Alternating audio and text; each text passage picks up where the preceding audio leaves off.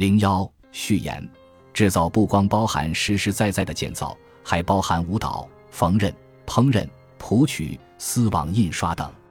无论是从字面意义还是从象征意义上看，它都独辟蹊径。正如我的朋友。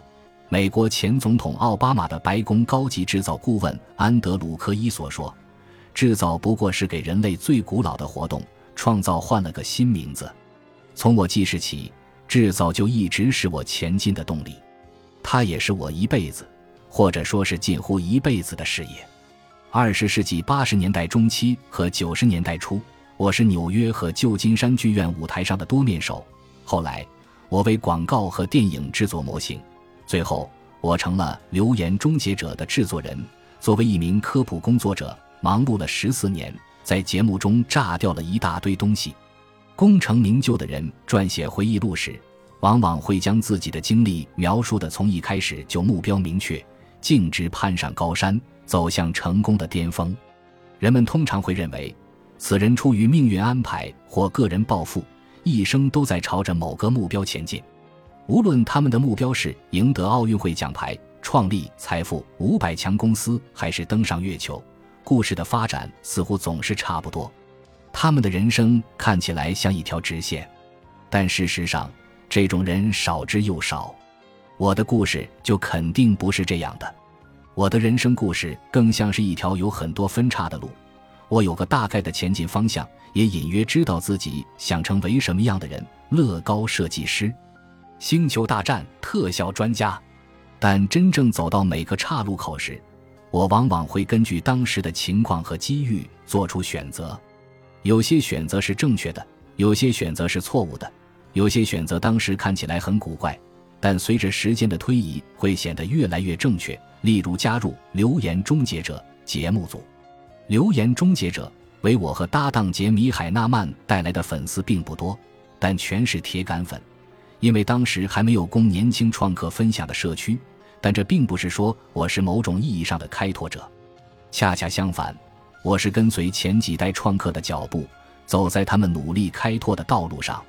不过，我认为《流言终结者》之所以大受欢迎，原因之一是我们做的事有点不同寻常。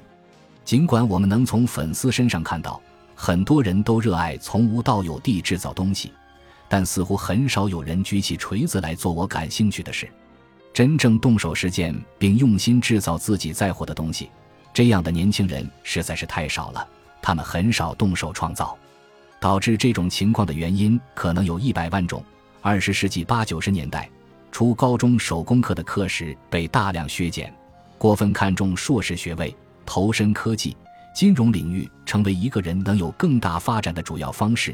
还有数量过多的电子屏幕。不过，我既不是社会学家，也不是人类学家，对自己目睹的东西难以做出详尽的解释。我只是发现，寻找优秀的年轻创客群体，分享创意这件事变得越来越困难了。从2005年前后开始，情况发生了变化。这在一定程度上要归功于快速成型技术的发展，例如 3D 打印机。开放源代码软件和宽带，这场 DIY 创客运动的崛起，使得年轻人、弱势群体以及纯粹出于好奇的人重新开始学习、教授、分享怎么做东西。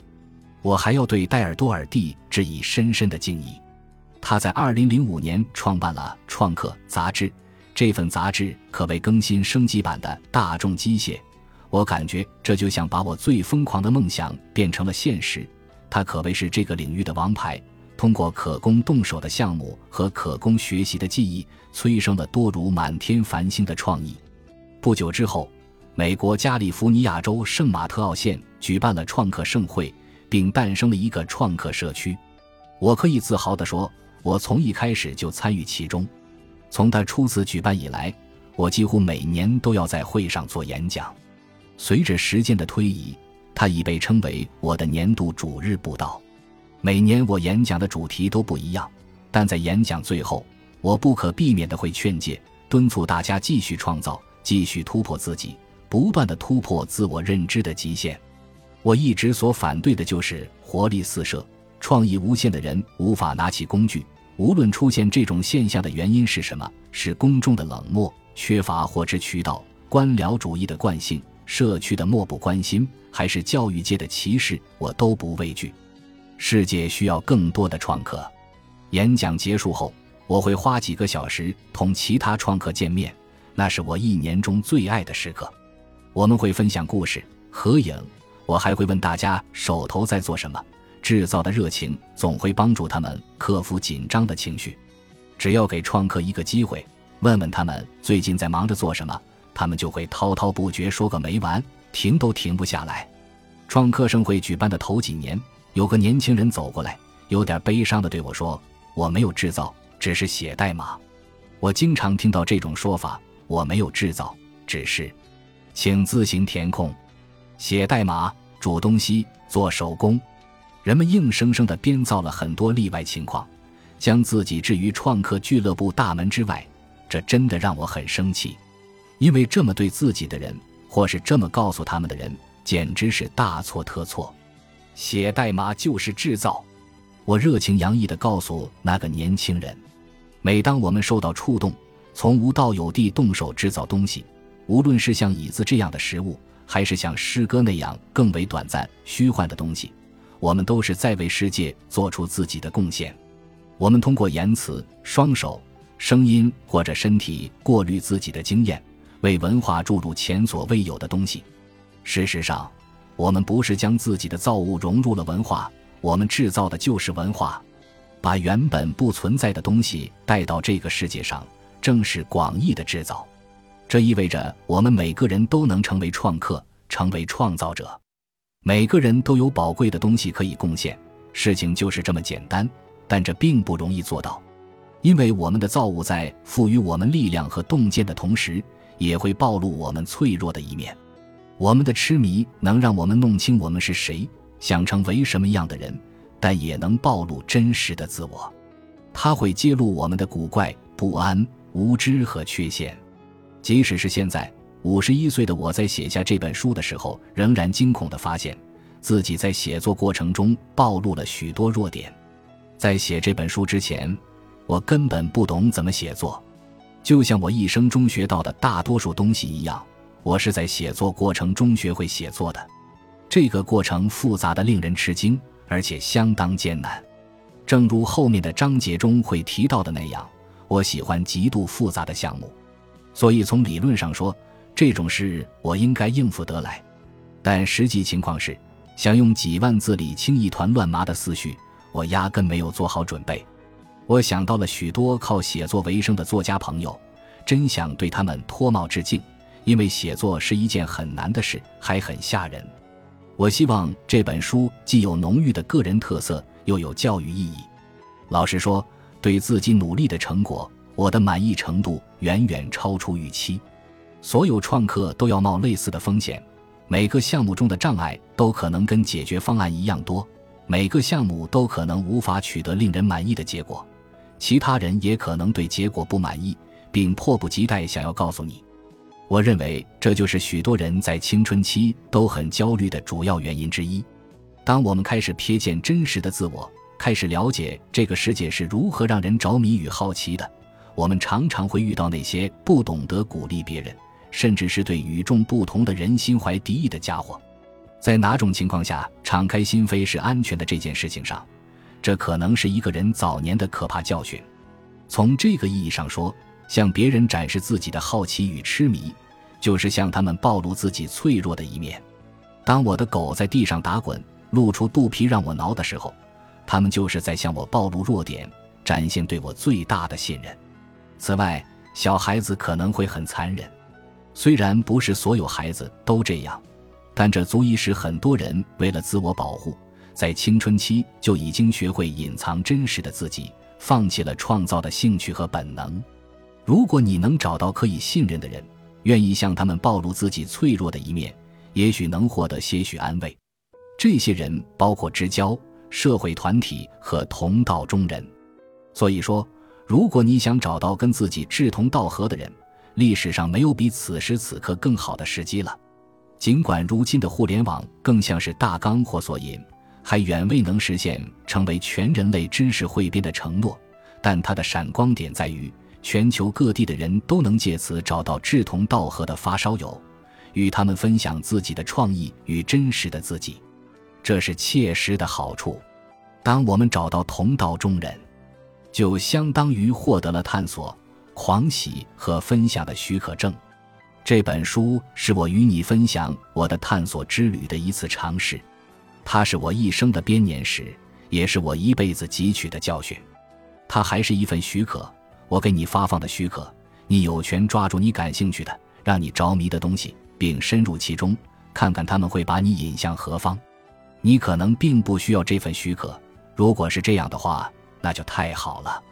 请继续前进，去做一番大事吧。不过，我在过去曾有很多次需要这份许可，每当我找到他，他都能帮我揭开关于自身乃至世界的秘密。他让我成为一个更优秀的男人，一个更出色的创客，以及一个更好的人类个体。人类天生就会合作，我们是探险家，也是社会化的动物。我们想要分享自己的故事，而正是这些故事使人类在地球上显得如此独特。我指的是看得见、摸得着的独特。章鱼和乌贼可能在他们的群体中发表伟大的推想小说。虎鲸或灰狼可能会在同类之间分享充满讽刺意味的口述史，但在我们能破译他们之前，地球上只有人类能通过交换自己的所见所闻，不断深化对宇宙的理解。制造是并且一直是我们分享故事的主要方式之一。在写作过程中，我对本书结构进行了多次调整。你手里拿到的这本书，其实与我最初构想的已经相去甚远。这很有趣，因为事实上，我现在能清楚地看见贯穿全书的一条主线：我们造出的东西永远不会跟原本设想的一模一样。这是个优点，而不是缺陷。这就是为什么我们要动手去做。创造之旅绝不是从 A 到 B 的一条直线，如果是那样，就太无趣了。它甚至也不是从 A 到 Z，因为那就太容易预测了。它是从未延伸出的无数条斑马线。于是，有趣的事发生了，它会让我们大吃一惊，进而改变我们。本书主要分为四部分。第一部分探讨了创造的动机和创造的物理学。我认为，对健康的痴迷是将我们与所做的事情联系起来的引力。尤其是当你想在任何事情上都做得出色的时候，这一部分探讨了如何利用痴迷来寻找创意，并将创意化为现实。第二部分探讨的是观察自己的工作方式，并在观察过程中学会更好的工作。我探讨了在从事不熟悉的工作时，如何技能不够、时间来凑，以及什么叫做磨刀不误砍柴工。最后。我将提到如何在工作环境下了解你和你的工作习惯，并将这种认知扩展到了解其他人，以及如何与其他人分享你制造的东西。虽然制造通常都是独立完成的，但我发现大家一起做会更有趣。